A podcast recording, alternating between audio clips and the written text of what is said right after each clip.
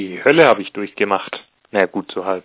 Ich habe jetzt alles mal ein bisschen aufgeräumt, den ganzen PHP-Scheiß rausgeschmissen. PHP ist scheiße, ich weiß. Deswegen habe ich jetzt alles auf Shell-Script und bla bla bla. Und mal schauen, ob es funktioniert. Also es wäre echt äh, nicht schlecht. Ähm, Wenn es funktioniert, dann viel Spaß. Wenn nicht, dann Arbeit.